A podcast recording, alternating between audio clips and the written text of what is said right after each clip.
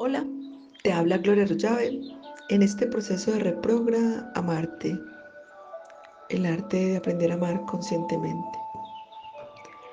Hoy, en nuestro segundo día de agradecimiento de los 40 propósitos por una vida más feliz, vamos a liberarnos del deseo de prohibir que los demás hagan lo que necesitan para aprender. Hoy comprendo que las otras personas necesitan vivir sus propias experiencias para poder evolucionar y aprender a ser aún más felices. Hoy en este propósito vamos a agradecer por todas las oportunidades que día a día tenemos de darnos cuenta que solo podemos trabajar única y exclusivamente en nuestro mundo interior. Que no podemos evitar los procesos de las otras personas y que aunque en esta condición material esto nos puede generar sufrimiento porque estamos atrapados en el engaño, que sufrir porque los demás no viven como yo pienso que deberían vivir es ser buenas personas y es amarlos. Hoy agradece por la oportunidad que te dan las otras personas de darte cuenta que es necesario y urgente que respetes sus procesos y que permitan que vivan sus aprendizajes. Y que el único proceso en el que puedes actuar es en el tuyo propio me libero del deseo de prohibir que los demás hagan lo que necesitan para aprender.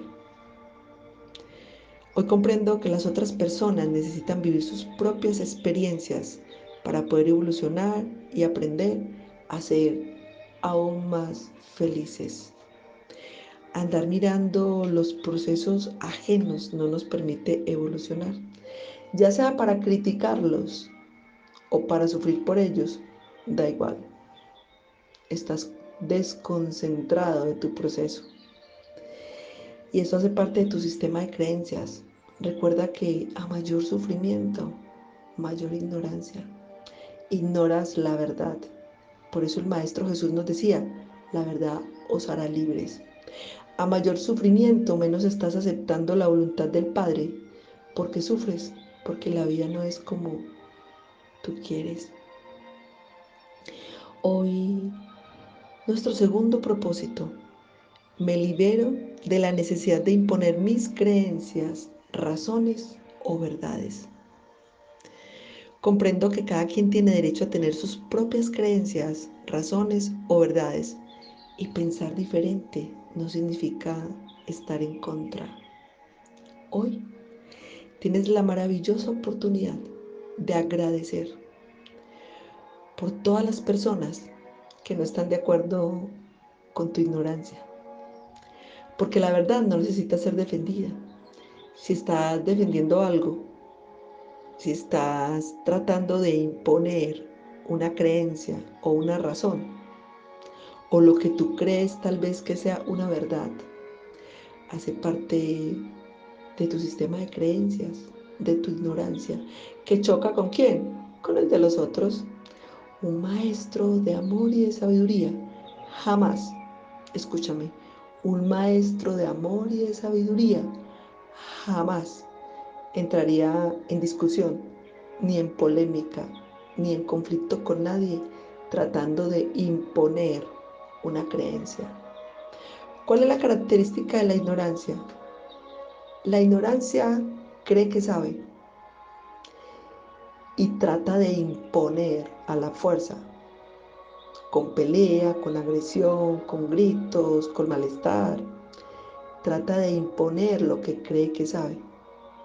Y la sabiduría, el sabio, reconoce lo que sabe, sabe lo que no sabe y respeta profundamente el proceso de cada uno de los hijos de Dios. Así que hoy agradecemos por la oportunidad que me da todos los días la vida, de respetar las creencias, las opiniones y el pensamiento ajeno.